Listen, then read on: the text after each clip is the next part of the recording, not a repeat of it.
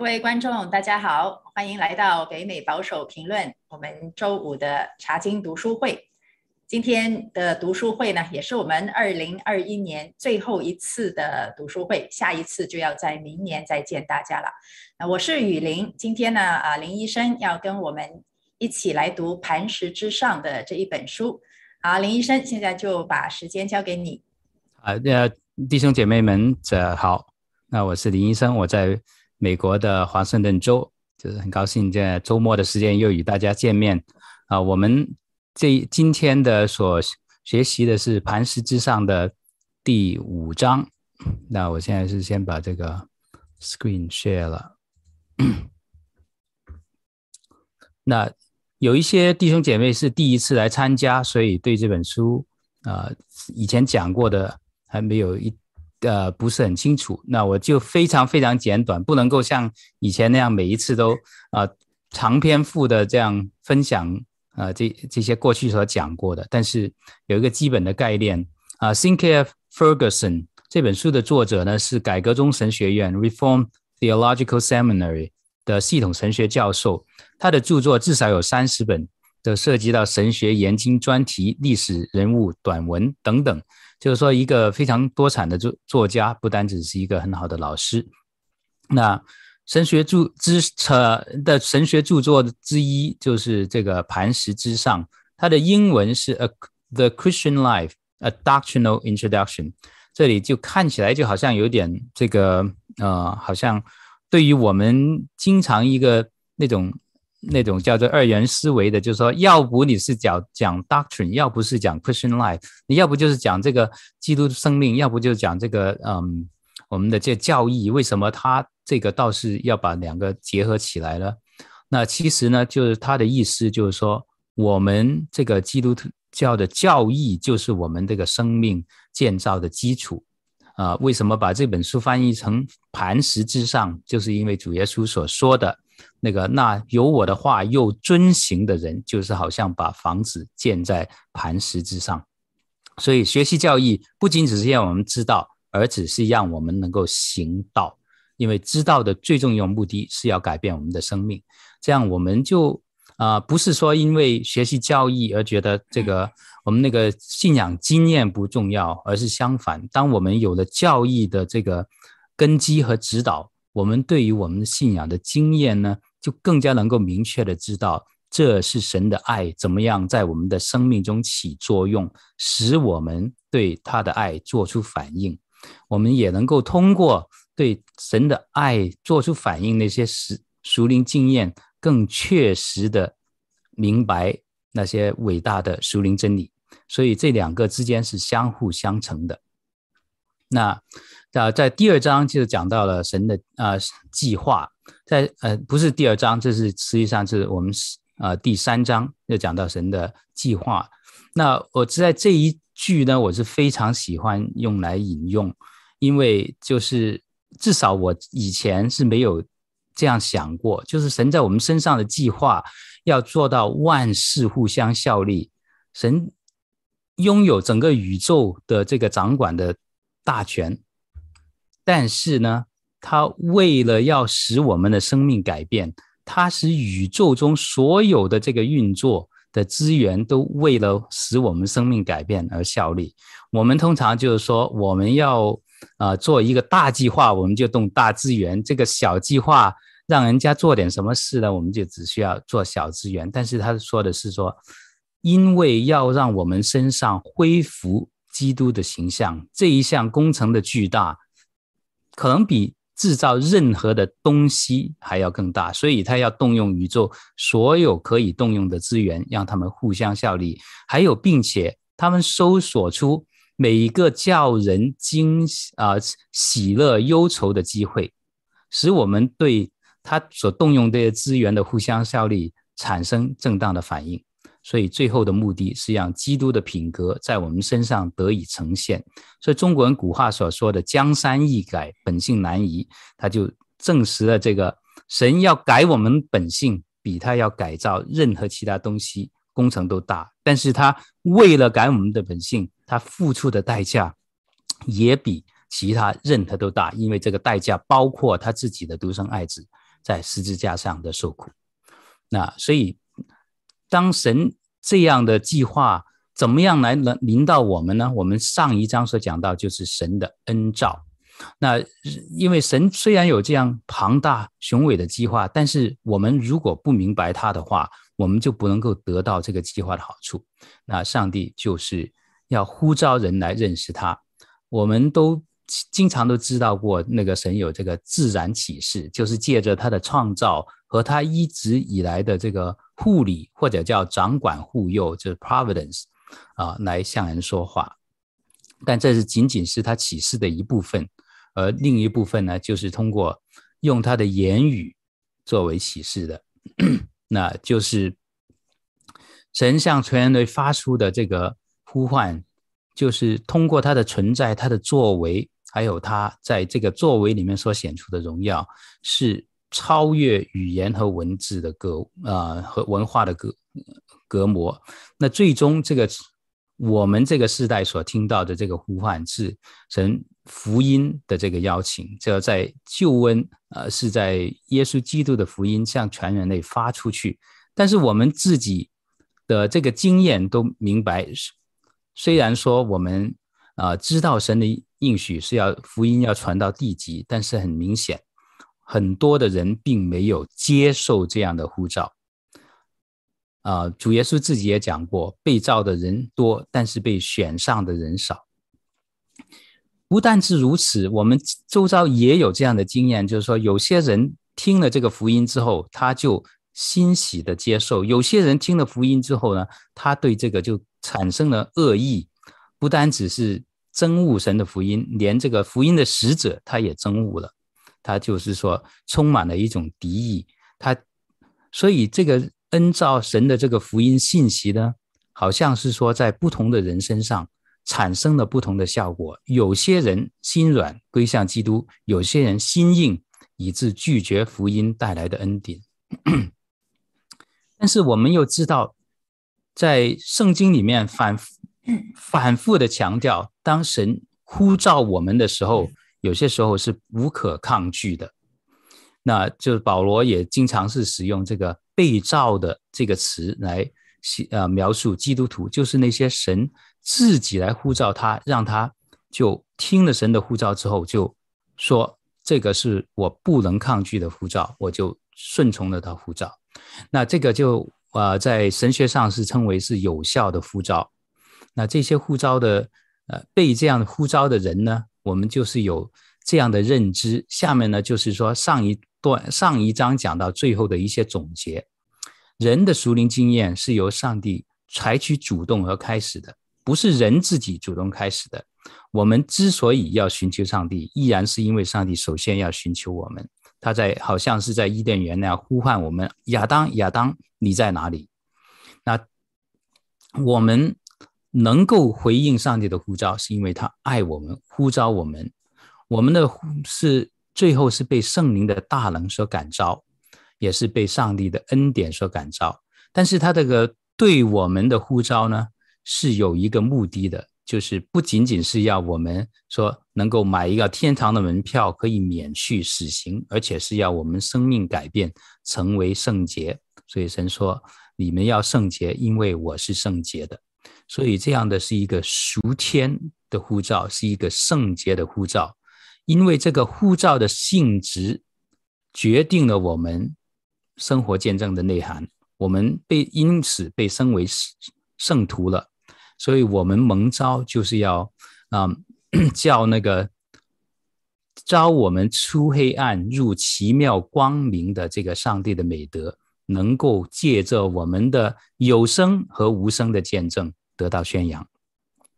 所以，上帝的呼召是要我们有所回应的，但是就好像人睡着要被叫醒的这个过程一样。首先，我们首先是要被这个呼召的这个声音在我们里面产生一个反应，就是说我不得不要醒过来，听到有人在呼召我。那这个过程呢，啊、第一个有一个关键的地方，就是说我们的罪要被 convicted，英文里面讲是 conviction of sin。那所以呢，我们这一章今天的这一章是讲到叫做 conviction of sin。啊，那这个中文的翻译呢，我们同工有过一个一些讨论。它的书本的原文呢是翻译成悔罪啊、误罪和悔罪。那这我们等一下在这个讲的过程里面呢，也许把其他我们想到的一些啊中文可能的翻译也会提出来。那但是呢，这一段呢，这我就交给雨林来讲悔罪和啊误罪悔罪。好，谢谢林医生。哎，林医生，在我开始今天的内容之前，你带领我们做一个开始祷告，好吗？好，那谢谢。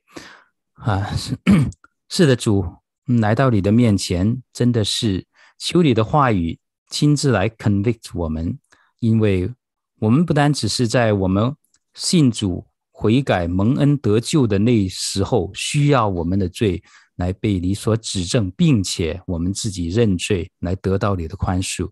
并且我们每一天都依然啊、活在世上的时候，我们世上的这个罪的沾污，我们人啊、每天在罪跟自己的老我挣扎的时候，也常常的有意无意的得罪你，所以我们来到你的面前，也向你承认我们的罪，并且祈求，并且相信在主耶稣基督的宝血里面得到赦免，并且洗净，也求你不单只是。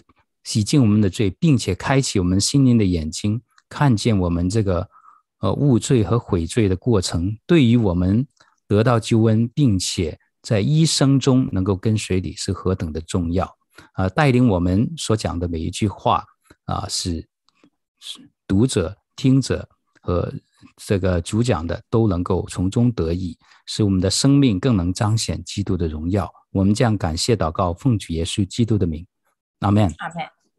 好，我们今天啊、的进入主题就是误罪和悔罪，将新生命的教义公式化，往往是很危险的，因为这会给人一种错觉，以为属灵生命可以不必花时间去慢慢陶塑，就可以马上达到成熟的地步。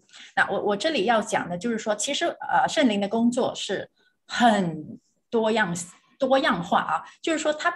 不排除会有一些跨越式的成长，呃，就像新生儿，我记得我刚刚，呃呃，儿子刚刚生出来，他几天可以长很多，几天又可以长很多，可是后来又会慢慢慢慢，呃，慢慢的成长。所以呢，我们整个过程肯定是要被圣灵慢慢的去塑造成长。可是呢，呃，有时候我们会有一些事件使我们有一个跨越式的成长，可是不管怎么样，是不会走捷径的。圣灵的工作是不走捷径的。好，我继续读。对上帝的恩召那个题目来说，圣经中有关新生命的教导和我们个人实际生活中的经验都告诉我们，上帝有效的恩召是会延续一段相当长的时时段的。啊，我认为这个相当长的时段就是我们的一辈子啊，到我们死的那一天为止。以前人们用的“觉醒”那一个词，了解这个概念。OK，我这里要加加觉醒，绝对不是现在所谓的 woke 啊，这个觉 呃 woke 简简直就是一个非常邪恶的东西哈，所以这里的觉醒也是 awakening，awakening，呀，觉醒就是说呢，有人在我们沉睡的时候要把我们叫醒，那个声音不断的在干扰我们的睡梦，就是我们睡沉睡在这个世界和罪恶里面，就有一个声音要来干扰我们这种不好的沉睡，我们意图要制止它，好让我们继续安静。的睡下去，很多人在做了基督徒以后还继续要岁月静好啊，就是说我还是要安静的睡下去，不要来吵我。而这个声音呢，却已经进到我们的意识里面了，他开始觉察自己的存在、周遭的处境，分辨是谁在叫唤我们。灵里面的这个觉醒的过程，呃，我就想起了诗篇说，他使我的灵魂苏醒，为自己的名引导我走义路，因为我们一直是。走在一条罪恶的道路上而不自知，所以呢，直到圣灵来干扰我们走，呃，要要去归回走义路，所以这个是需要一个苏醒的过程。好，下一页。小时候，英国还有死刑，哪一天有人要被行刑，我们往往会在那一天早上突然从梦中惊醒过来，突然感到很惧怕。试想想，如果有一天我们从梦中醒过来，意识到自己居然已经是被判死刑的囚犯，而并且记起来那一天就是行刑之日，那会是一种怎么样的感受呢？这就是一种 awakening 啊，这个就是一个觉醒，这个就是上帝向人呼唤一种心灵里面的过程，而这种呼唤就是让人察觉到自己在上帝面前的光景，正像刚才所说的那般，是非常的可怕的。对，呃，我们要要发现我们在上帝面前的光景是可怕，而不是可爱啊。可是现在很多人本神学，他传福音的时候，他是提醒人，你知道你很可爱吗？你知道上帝有多爱你吗？你比你想象中可爱很多，你太低估你自己了。You deserve much better. You are much better than what you think you are. 呃、，excuse me，如果有人这样子传福音，这不是真正的觉醒啊，这是让你沉睡的呃更睡更更深深沉一点，而且让你做一个好梦。呃，所以梦醒以后，你已经在地狱里面了。所以呢，真正的觉醒是发现自己处在一个可怕的，在上帝的愤怒当中。我这个罪人，原来上每天都在活在上帝的愤怒当当中，这个才是觉醒，而不是哦，我这个可爱的人每天活在上帝的慈爱当中。是的，可是这个慈爱必须要在呃宝血耶稣宝血底下得赦免啊，才是因着耶稣而可爱啊。所以。大家真的要觉醒，不要继续做美梦啊！这个人本神学是让我们做美梦，而不是让我们觉醒。好，我继续读，它让我们觉悟到，我们因自己的罪已经是被判死刑的人了，除非我们想办法找人来救我们。啊，其实呢，我们是要意识到，靠自己根本是毫无办法的，也找不到世界上找不到任何人和理论和主义能够救我们。嗯。但是这个不一定是信主前的觉醒，我觉得这个是一个过程啊。我在信主的那一刻没有觉醒到这么深，我自己本人也是在信主以后那个过程当中慢慢觉醒的。好，下一页，这也是我们的主在讲到那个浪子时所表达的意思。在远方，这个荒淫无度的年轻人已经是饥寒交迫、走投无路了。然后他仿佛在良心深处听到了家乡的召唤，于是他醒悟过来，要回到父家里去。扫罗也有过同样的经历啊，或者保罗啊，他一向以为自己一切都很不错，起码和他的同辈相比，他在上帝面前的地位似乎是毋庸置疑的。然而上帝对他说话了，借着道，上帝的律法直刺入他的心。呃，保罗起初极力反抗，用脚踢那定罪之刺，然后他醒悟过来了，意识到自己灵性的需要了。他在大马士革的路上被主截住，他与主相遇了，他蒙召进入了上帝的国度。他当时的经历。罪人脱离麻木不仁之状态，就是他觉悟到他是罪人，而且呢，其实所谓的麻木不仁呢，其实就是自我感觉很良好。我们不一定每个人都是麻木不仁的，有很多人他是活跃的。啊，他一直在搞什么社会正义，帮助穷人啊，帮助 LGBT，他的自我感觉好得很。可是，在神眼中，他是麻木的。为什么？因为他对自己的罪麻木，他对这个世界的罪麻木啊。所以，不要以为麻木就是什么都不管啊。有很多嗯左派啊，或者社会中的进步人士、活跃人士、知识分子，他呃，你说他麻木，你他他不承认的啊。他看起来表面的。呃，表现也一点都不麻木，可是他是对罪麻木。好，上下一页，我们对悟罪这个属灵经验实在谈得不够多，但悟罪和我们的灵命素质是息息相关的。由于我们向来对悟罪悔罪这些题目没有好好注意，以至于今天的信徒灵命变得十分肤浅贫乏。确实如此啊啊！现在的。这个讲台上面，教会的讲台上面，每次都怕讲得太深。我我听过有一个牧师说的，说他们其他的牧师在一起讨论的时候，就说哦，现在讲道不能讲得太深，呃，怕信徒听不懂。结果呢，越讲越显浅，不是说怕信徒听不懂，其实他们是怕得罪信徒啊，怕信徒听了不高兴。而其实呢，也不是说什么深浅的问题，而是是否有能力深入精准的去剖析人性，去剖析这个世界的真相，把真实的人性袒露在人的面前。问题是，这样的道不是说太深，而是实在不讨人喜悦。所以这个道呢，越讲越肤浅，越讲越讨人的喜悦，也就脱离了这种让人悟罪悔罪的啊应有的功能。好，我继续读。我们当知道，上帝恩惠之大能彰显得越强烈的地方，就是最被剖析得越透彻的地方。主与法利赛人西门的对话中就提到了这一点：自觉蒙赦免越多的人，爱就越多；但是自觉蒙恩越大的人，岂不正是那些悔罪？啊，罪孽越呃悔罪越来越深的人吗？啊，这个人本神学里面呢，他们不会深入的去提及罪啊，所以呢。这个人就越来越不需要感恩和敬畏上帝了。这个我打个比方啊，就是好像我以前也用过这个比方。如果你是个癌症病人，被医生医好了，哇，你会很感谢这个医生哦，你是救命恩人。可是如果你是感冒病人的话，啊，给医生医好了，呃，吃点维他命就好了，你也不会去感感谢这个医生，认为他是你的救命恩人。所以现在的呃人本神学呢，或者是世俗化的教导，就会让人觉得我只不过是得了个感冒啊，那么耶稣这个医生。不错啦啊啊，谢谢他挺好的，呃，可是如果你真的是知道自己是在上帝的愤怒当中，是从地狱的烈火里面被耶稣的恩典拯救出来，那耶稣就真的是你的主宰，所以这个是完全啊不一样的信仰。好，接下来把时间交给林医生。好的，那就是说，这个使人知道他的得的癌症，他的这个病入膏肓的这个是谁呢？啊，主耶稣曾经应许过，他必须要差派圣灵来，他来了就要在罪、在义、在审判各方面指证世人的罪。这是约翰福音啊十六章八节啊，在主耶稣告诉他的门徒啊，就是他将即将要离开这个世上的时候，所要对他们所讲的话。他这个用的这个指证就是。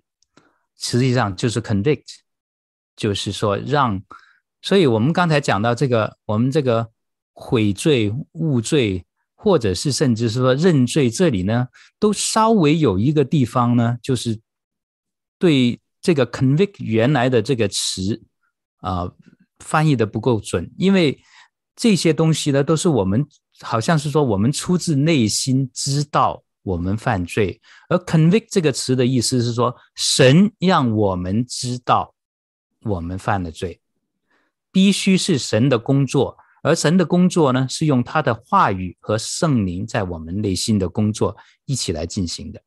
那所以呢，如果我，所以为什么说总是觉得就是怎么翻译呢都不能够完全把它里面这个意。如果我们只用两个字的话，怎么翻译都没有办法把这个意思完全翻译出来。那就是因为 “convict” 这个词里面是包含着有一个主语，主语谁到底是谁让我们认识到有罪？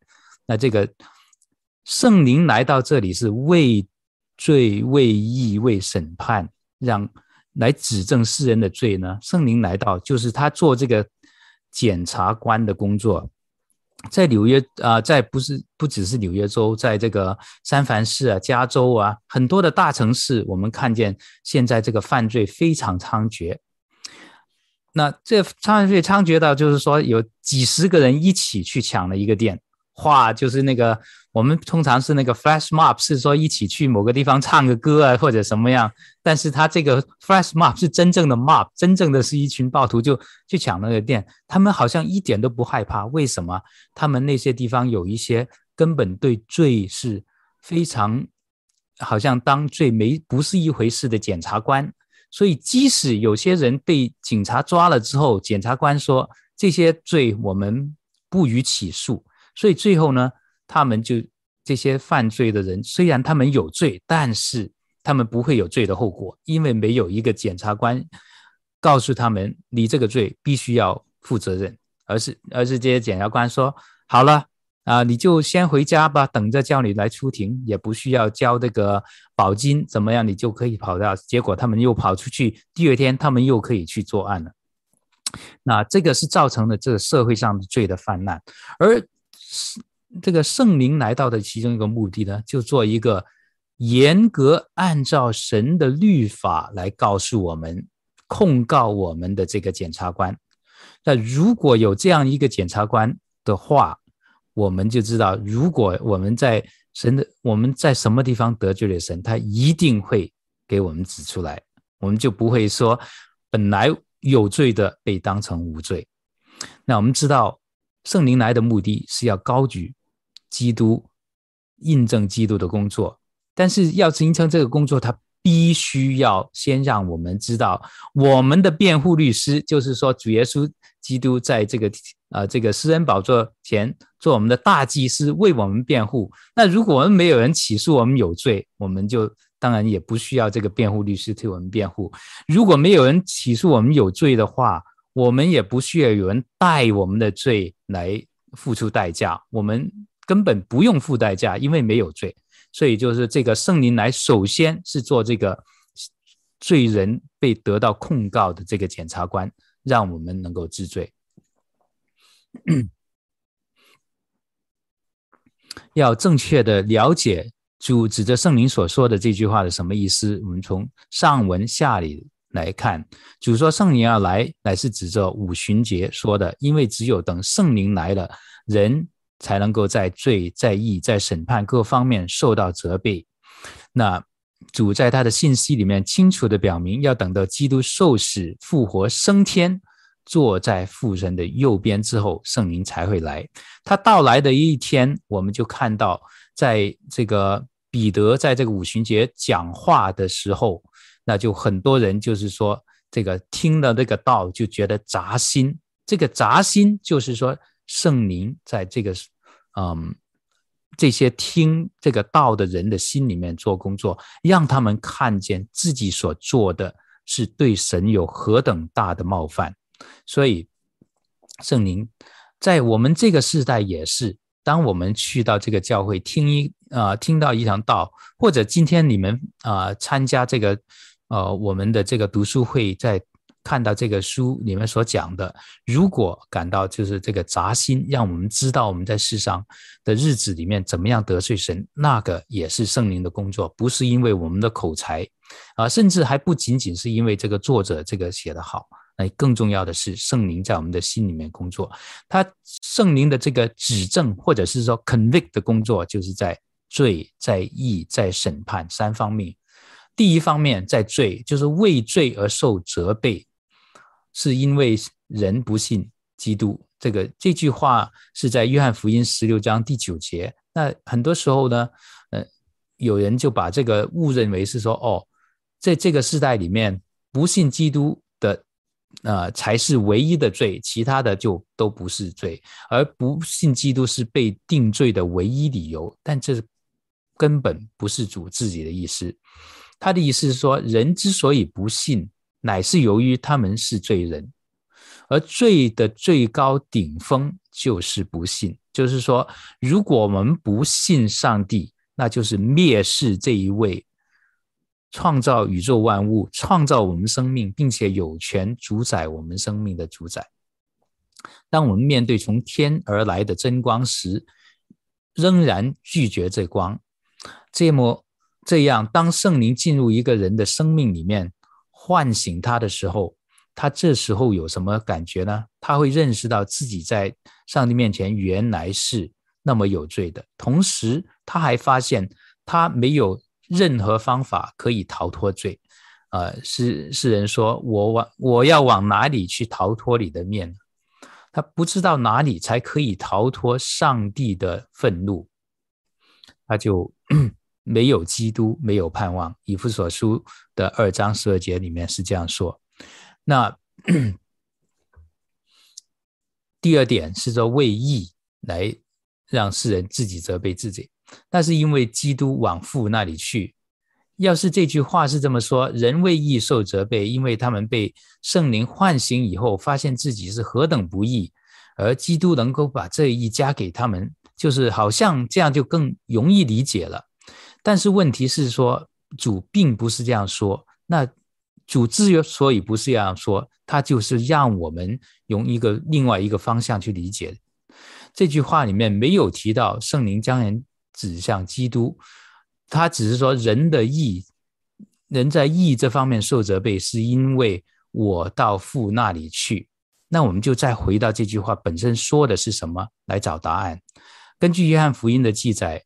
基督往父那里去，是借着死亡、复活和升天这一系列的这个行动，而圣灵呢，正是为这一系列的事情为基督做见证，因为这些事就是基督工作的这个印证。在这一一系列的事件里面呢，表示了人在拒绝上帝儿子的时候，上帝为他申辩，上帝称他为义，也许就是在因为这一点激发了保罗在提摩太啊、呃、前书里面跟提摩太所写的，基督是被称为义。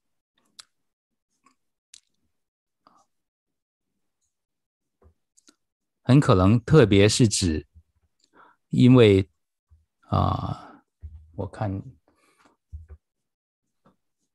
看不到这一，很可能是特别指是他的复活，罗马书一章四节。然后当圣灵宣布基督的意义时，也就同时宣告了人的罪，因此随之而来的就是叫人有一种责备感和悔疚感、愧疚感。哦好，谢谢谢。在下面被被遮住了是吗？对，就是在我我的这个 screen 下面被遮住了，因为因为我这个呃 second screen 跟 first screen 的有有一个重叠的地方。好，那第三就是为审判受责备，是因为这个世界的统治者，这世界的王已经受了审判。很多人一听见就是那末日有审判，他们就会就是说，嘿，这个是。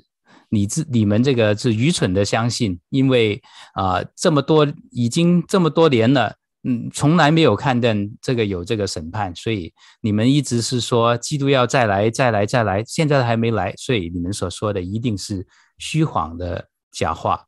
那他们这样做是因为他们被撒旦蒙蔽了，他们被这个世界的王把他们的眼睛遮住了。在十字架上，基督确实是战胜并且审判了这个世界的王，并且呢，他以凯旋的姿态将仇敌公诸啊公开示众。如果连那不信不义的王，那就是撒旦，他就是既不信又是不义啊，而且他是这所有不信和不义的这个呃总首领，都受了审判，更何况他们的手下呢？不信的人是基督的死。为上帝退他的惩罚，就是说，以为基督死是因为他自己该受的惩罚，但是他却万万没有料到，受审判的居然是他们自己的主人，也就是说，受审判的是撒旦。所以，如果在十字架上是撒旦被受了审判，是主耶稣基督战胜了撒旦。这个不信和不义的王，那么说这些跟随撒旦的人命运也是可想而知。我们可以看到圣灵的工作的果效跟我们所想的刚好相反。圣灵圣灵来是要调整我们的思想。从前我们怎么样质问基督，如今发现我们也被圣灵质询。从前我们藐视他，厌弃他。如今我们也自觉羞愧，又觉得自己被啊弃绝的应该是自己，就整个位置就倒转过来了。就是说，我们现在再看十字架，就不再看十字架是基督被上帝定罪定罪，而是看十字架，就是说我的罪被钉在十字架上，我是被上帝宣告了有罪，而这个罪又被基督所。代替并且赦免，所以不是基督受审判，是我是要受审判。那在五旬节的那一天，这一些有关圣灵的预言都得到了应验，也证实了我们刚才所讲的：当圣灵在门徒讲道的时候，临到众人的身上，基督的名被宣长、被高举，这就有三个事情发生了。我们就是如果翻到这个。《使徒行传》第二章啊，这个彼得讲到的后边半段，还有就是这些众人的反应里面就看到了。第一呢，就是说他们深切的认识到自己以往的不幸。那英文他是讲说，They were impressed with the unbelief that they had，就是说他过去如何的不幸，他们自己以前并不觉得我过去有多不幸。这个不幸有多坏，但是说这个时候他认识到了，那第二呢，他们是信服了这个基督的义和上帝给他的义名，就是说在过去的时候，他们认为基督是理所当然被钉到十字架的，因为他是一个自称是神的儿子的人，他是亵渎犯了亵渎的罪，所以他们这些犹太人都一起叫钉死他，钉死他，钉死他。但是现在他们相信了，基督本来就是一个完全的义人，并且呢，上帝也称他为义人。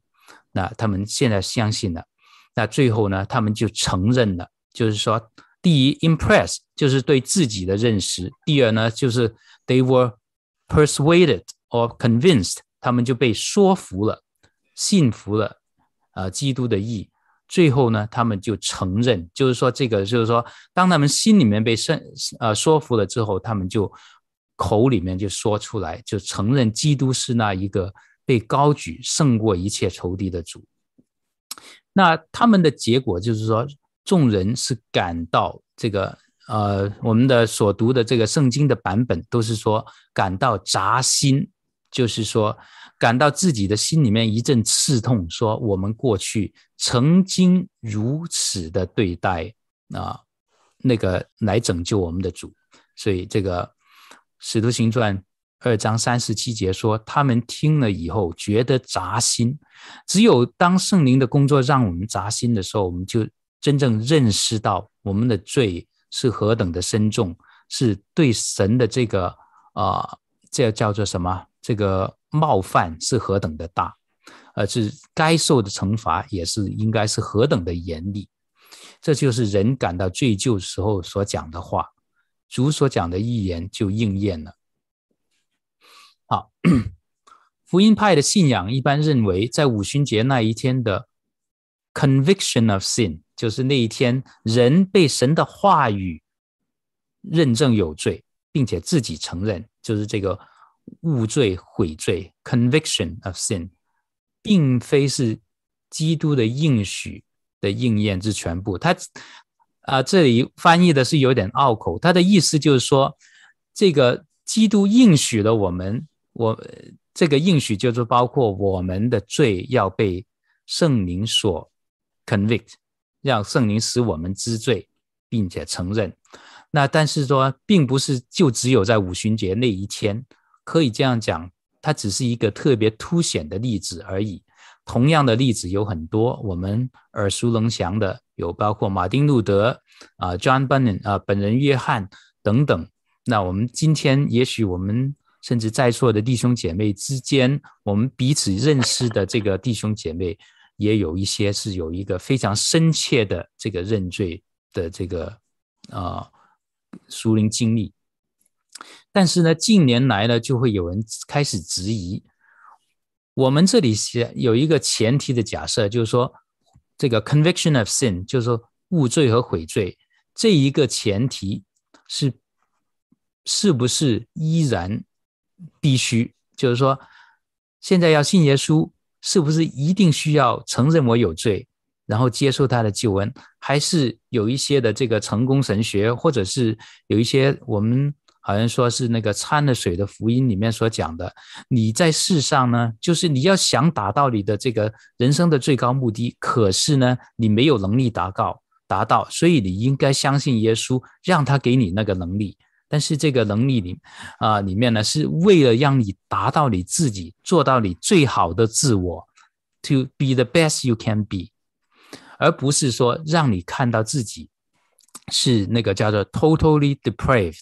就是完全败坏，在神的面前，是我们的意志是一个破布絮，必须要完全啊、被神所啊、呃、的这个救赎所挽回，否则的话，我们只配被丢在外面，就在那个天堂的外面切齿哀哭。那有些有些时候就是呃说，很多的传道人可能就根本就不讲这一个是。悔罪无罪，或者是啊、conviction of sin 是必须的，反而是不强调，甚至说这个是不需要的。只要我们承认这个耶稣基督是嗯、神的儿子就可以了。那他来到了，就是给我们更好的生命，而不是首先要把我们从神的地人、神的呃这个死囚犯这样的地位里面转变成神的这个呃儿女、神的信徒、神的家中的人这样的身份。那我们就要从下面的三个问题来思想、来考虑，这个误罪和悔罪是不是必须的？好，那我就来讲这三个问题啊。第一个问题，为罪而自责是必须的吗？的确，有不少人信主时从来没有感到过该为自己的罪忧伤痛悔。啊，我自己信主的时候，一开始也没有啊，这个是后来才有的。有许多基督徒根本无法想象别人信主时怎么会经历那般的冲击，还有一些是在青少年时期或再大一点信主的，从未尝到过什么内心征战的滋味。我们必须承认。这些的确是事实，否则我们很可能未经圣经的许可，擅自把圣灵的工作给僵化了。那认呃，这个自责不是文革时期的自我检讨啊，也不是这个白左现在的自我检讨啊。呃，我的祖先有罪，呃，我有一些我自己也不知道的罪，我有一些 privilege 啊，不是这个样子。所以呢，不要。啊，东施效颦，有样学样啊！这个也是为什么保罗要强调工作的方式有许多种，但仍然是一位上帝啊！所以呢，我呃自问呢，自己曾经也是一个自我感觉很良好的基督徒，自我感觉良好了很多年啊，因为就是觉得自己真的是个好人嘛啊，而且呢。罪它是有一种很强的自欺性，就是说自即使犯了错，也能找到理由，感到自己其实并不那么坏。当我自己自我感觉良好的时候，我不是不犯罪，我也犯一些自己知道是罪的罪，可是就会找到理由，然后呢，找了理由又就觉得啊，其实我还是不错的一个人啊。所以并不是说后来不是说我自己的行为让我开始自责。是在什么情况底下？我个人啊，是在苦难当中，真的是啊，在生活中领受到很多很多的苦难，然后呢，就开始责怪神。神啊，我这么好，我这么乖啊，该做的我都做了，又在教会服侍，你你为什么还要让这些事情临到我？那么，然后在这样的一个过程与神摔跤的过程里面，神是透过他的话语啊，因为因为自己实在解决不了问题，自己实在胜不过，那么就只好又回去更加深的去读神的话语，是透过神的话语，让我从他的话语中看到他的圣洁、他的大能和他的计划，然后从他的话语中，我意识到其实我什么也不是，我所做的东西只不过是一件污秽的破的衣服。污秽的破布，或者是无花果树的叶子，根本遮盖不了自己的自己的罪、自己的羞辱。而开始呢，真的是呃意识到自己是活在神的恩典当中，而竟然还在抱怨神，也慢慢从生活中看到自己是无能的，自己是很虚荣，自己是充满了傲慢。嗯，所以呢，这个是灵性上的一个大的。成长和跨越，那所以不一定就是说，哦，我吸毒了，我犯罪了，哦，我真的很坏，不是，而是应该来说是从神的话语中来看到。而为什么我要去抓紧神的话语？那是因为生活中实在的呃经历了打击和无助，把自己所做的认为很有很有价值，认为自己做得很好的东西，全部都被打碎，碎了一地。啊，那么然后才开始呢，这个呃，重新的去甘心的被神重建，所以畏罪自责啊，我我个人的这样的领受，呃，畏罪自责是必须的，实在是太必须了。如果我们真的要有灵性上面的跨越成长，你一定要看到自己的罪，而且不只是表面的罪啊，我我撒谎了，哎呀，我发脾气了，不只是这样，而是看到自己本性里面的骄傲、虚荣、无能和和呃。寻求自己的荣耀，这种更深刻的罪，这个是非常必须的，而这个是圣灵的工作啊，所以我们不要刻意的去挖自己的罪。现在灵恩派啊，我听过有一个姐妹，她认识了灵恩派的弟兄姐妹，就告诉她，你要从自己一岁的时候开始想自己的罪，你两岁的罪，你三岁的罪啊，我真的记不得了，你就求圣灵帮助你记得。哎呦，他说他好痛苦啊，一直在想我两岁的时候犯了什么罪。他说，如果你不把这些罪挖出来，呃，那么上帝就不会赦免你这些罪，你就带着这些罪就活不出那个最好的自我，然后把把他吓坏了。不是这个样子的，OK？我们的罪不是说你两岁的时候撒了谎，你三岁的时候抢玩具，你四岁的时候偷糖吃，那是那是搞不完了啊。我们的罪就是我们离弃神啊，我们我们就是想要以。人的行为来不断的荣耀自己，所以我们真的要注视着神的圣洁，和看到神给我们的是白白的恩典，是我们多么的不配的。当你在神面前看到自己的不配，那么你就真的能够谦卑下来。好，下一页。施布真在《美满的收割》一书中讲过这样的一段话，他说：“在我的教牧侍奉中，看到有成千上万的人信主，我在他们当中就常常发现有相当一部分的人，有的甚至是教会中相当不错的会友，他们信主不是出于律法的责难，而是借着一些温和的方式。我曾经问过一个灵性美好的年轻女子，我问她到底是什么驱使你寻求这个救主的呢？”他回答说：“哦，是基督慈爱的性情。当我看到基督是那样的仁慈，那样的完美，那样的无私，那样的舍己，我就感到我自己是何等的不一样。我对自己说：‘哎，我怎么不像耶稣呢？’我想做他的门徒。于是我回到家里，自己开始祷告，就这样信了。嗯。”起步是这个样子很好，而且我觉得他他的这个想法其实也是一个自责和悔罪，就是说我怎么不像耶稣基督呢？我以前也是一直听一些啊、什么吸毒的人呃悔改呀，嗯抢劫犯悔改呀，妓女悔改呀，哎呀，我觉得哎呀这些人的故事大起大落太棒了，太精彩了。可是不一样的，每一个人的起步呃都不一样，主要就是说你不要原地踏步啊，你的起点可以很温和很。无呃无风无浪，可是呢，你不要原地踏步啊，就一个人一定会深切的看到自己的罪的。好，下一页，司布真的这段话有几点很具启发性。首先，在我们把保罗信主的经验视作是所有人经历的唯一模式之前，我们得把圣经再好好细读一遍。五旬节所发生的事件，并非后来的人悔改信主必须经历的，那不是一个定律。但斯布真的话也提到一个要点：即使上帝用温柔的方法来带领人归主，也总是会有指证罪的成分的。起码对那些心智已经成熟的人来说是如此的。哎，我怎么不像耶稣呢？这句话就显示了这位女子对罪的觉悟。如果我们要被圣灵从罪中唤醒，从而进入上帝圣洁的国度，没有类似的悟罪经验是讲不过去的。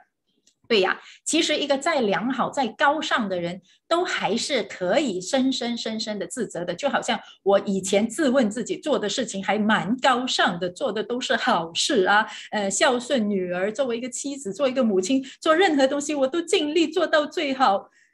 的那么觉得自我感觉很良好，后来发现这种良好的自我感觉都应该要让自己感到羞愧，在圣洁的上帝面前，我的这些。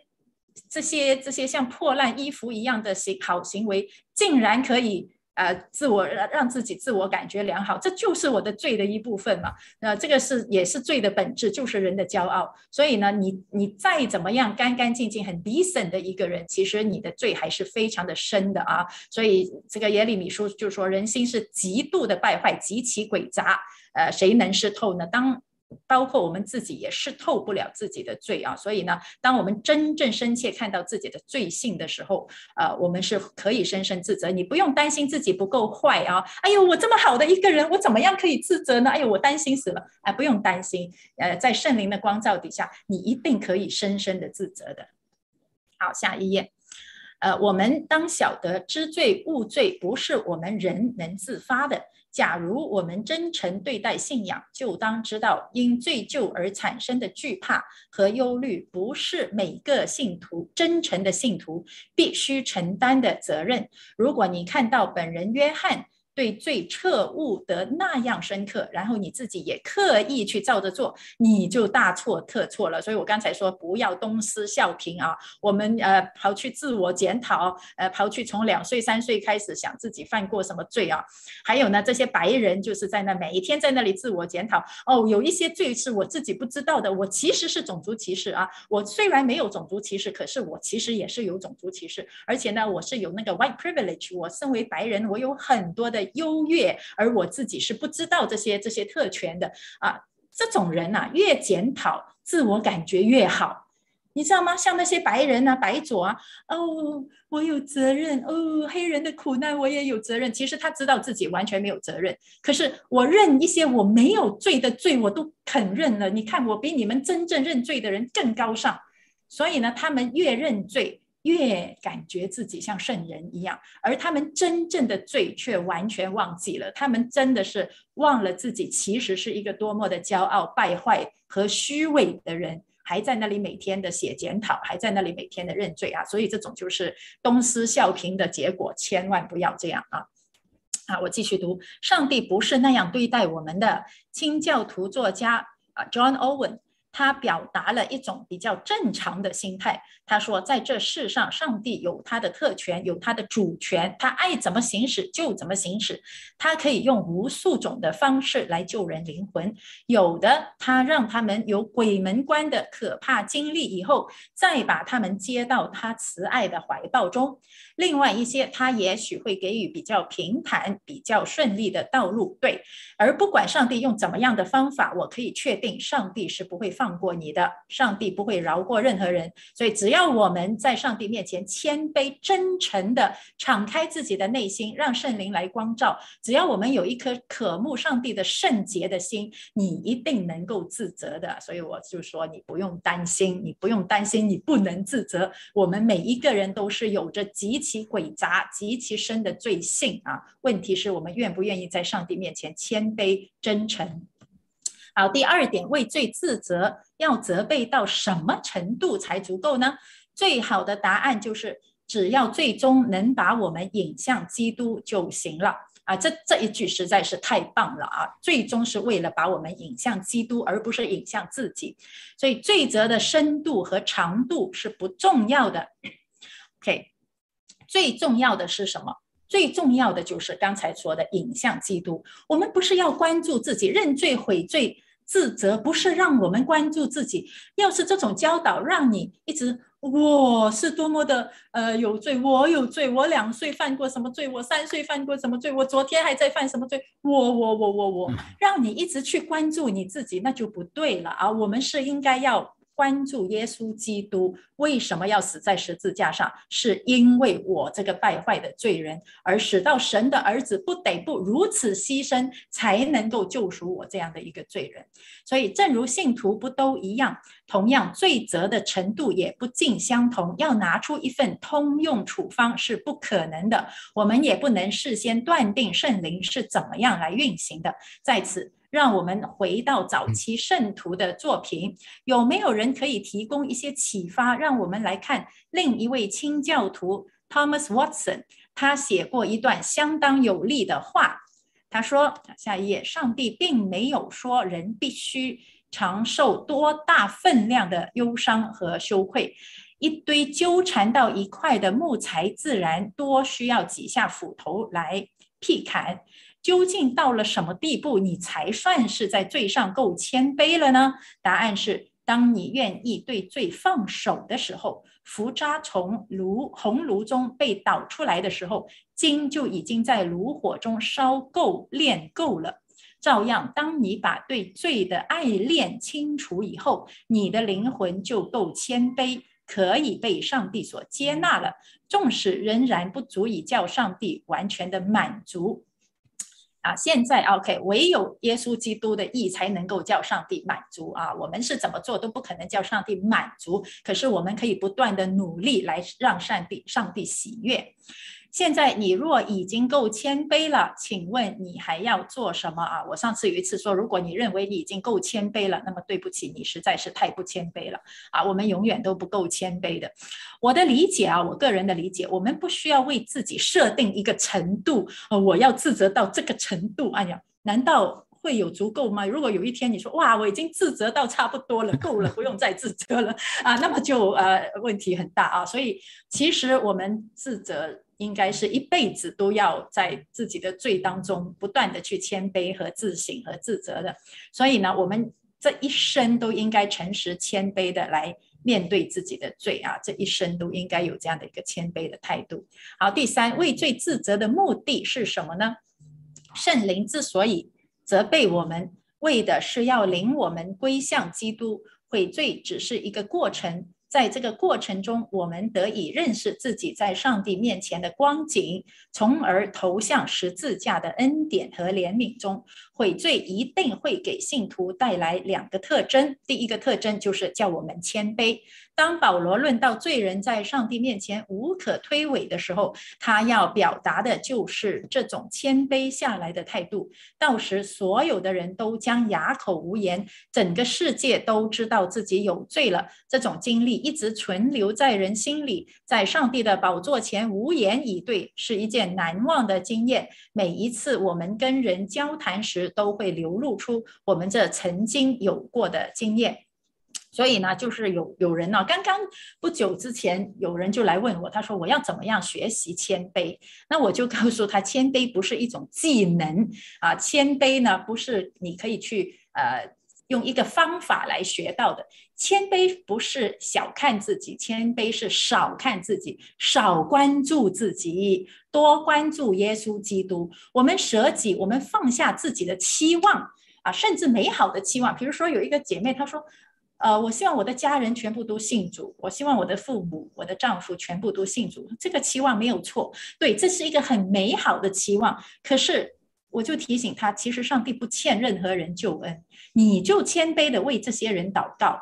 可是，你不要高高在上的认为我这么美好的愿望，上帝你一定要帮我达成啊，这样子就就不是一个谦卑的心了啊。所以，任何任何的期望，我们都要把它放下。我们整个人，我们对将来的期望，我们的过去，我们的一切，都要让圣灵来掌管。这个就是谦卑。如果有任何东西你抓着不放，不管那是多么美好的事情，可能是关于教会的事工，可能是呃某某人的信主，某某人的得救啊，可能是教会里面的圣工，可能是啊神国度的扩展，任何你。你的期望，你都要愿意放下，让圣灵来掌管。那么这个就是谦卑了啊！好，下一页，第四，还有就是第二点，除了谦卑以外，要也要叫我们感恩。我们的需要有多大，对上帝恩惠的领受就有多深。我们透过悔罪，对自己的光景了解得越清楚，上帝向我们所施的恩就显得越突出。感恩的心在悔罪的摇篮里最能生长得好。就好像有一些夏天开花的植物，它的种子是必须先埋在冬天的土壤里的。环境无论是对肉身婴孩的诞生，还是属灵生命的诞生，是同等重要的。上帝知道他将要我们培育成，他要将我们培育成怎么样的人，因此他就让我们经历不同的罪责。有的人好像听彼得讲道的那些人一样，受责片刻就行了；有些人像保罗，也许需要受责很多天；还有些人则要度过一段漫长的心灵黑夜。像像本人约翰、马丁路德那样，下一页，这些的分别是由上帝来决定的。我们可以做的是，不管我们心中的罪责有多大或者多小，我们都需要来到主的跟前，完全信靠他。唯独信靠他，以他为救主。当我需要主这个意念在我们里面不断加强时，我们就自然能学会过一种向上帝衷心感恩、完全顺服的生活。所以，这个罪责啊，不在于大还是小，而在于真还是假。啊，我的罪责很大很大，真的很大。哎呀，可是你把你的罪责讲到多么的大，如果他是假的，他是作秀，他是给人看的，让人看看我多谦卑，呃，那么这种呢，就就不是太宝贵了啊。所以即使是很小的罪，可是从很小的罪里面，比如说你只不过是嘴巴里面说了一句伤害人的话，很或者很随意出口的一句话，很小很小的罪，可是你看到里面的骄傲很大啊，它里面其实隐藏着你很深的罪性。那这个就是一个很很好的悔罪啊，呃，一个很宝贵的罪责，它是真诚的，而且是它是看得很深的。可是有时候他认的罪啊很大很大，呃，他说的很大很大，其实也只不过是在吸引眼球。所以呢，有时候我们犯的很很严重的罪，他不管罪还是大还是小，他是很单纯的去犯这些罪，他不找借口，他马上悔改。比如说我看大卫哦，他犯的罪真的是足够大了吧？啊，呃，他去呃奸淫别人的妻子，然后还把人家的丈夫给杀掉。可是当拿单。在他面前指出他这么大的罪，作为一个君王，老实说，他的反应还是蛮宝贵的。他没有找借口，他不像那个扫罗啊，献祭牛羊，其实做得不错啊，所以呃，那个罪看起来没有大卫那么大嘛。可是扫罗是找借口啊，他说：“哎呀，我是要献给上帝呀，哎呀，你来得迟了，什么什么。”大卫没有找借口，他马上就认罪悔改。所以呢，这个呃这样的悔罪是。是呃真诚的，是宝贵的，所以我我觉得我就不是看一个人犯多大的罪，而是看他犯罪以后他那个悔改的态度，才是我觉得才是真正看到一个人生命的状况啊。所以不要去计算最大还是最小，这个是由上帝去计算的。我们要真诚看见自己败坏的本质，我们要看见自己的自私、虚伪、懒惰这这种这种罪的本质，还有呢。从而要看见十字架的恩典，竟然可以救赎像我这样的一个罪人。所以所有的这些自责是要把我们带向十字架，而不是停留在自己的罪里面，每天自责，每天自责。我也有那个辅导对象，他就是每天自责，每天自责。我这个人无药可救啦，我真的坏呀，我真坏。没用的啊！你你这样去 condemn，你定罪你自己，而不去高举十字架，那这样的自责其实也是一种骄傲啊！而且你是轻看的十字架的大能，所以我们要感恩神对我这个罪人的怜悯和救赎，这样的自责才是宝贵的。我们不要透过自责去表演自己的谦卑，而是我们要。让这样的自责把我们带向十字架，并且呢，我们也要在别人面前敞开自己是如何何等样的一个罪人，因着十字架的大能被更新、被救赎。所以最终我们要高举的是耶稣基督的恩典，我们要高举的是神的名，并且最终是为了神的荣耀。好，所以今天这个这一章就读到这里，我们一起来做一个结束的祷告。亲爱的阿爸天父，我们感谢你赐下圣灵保惠师来啊。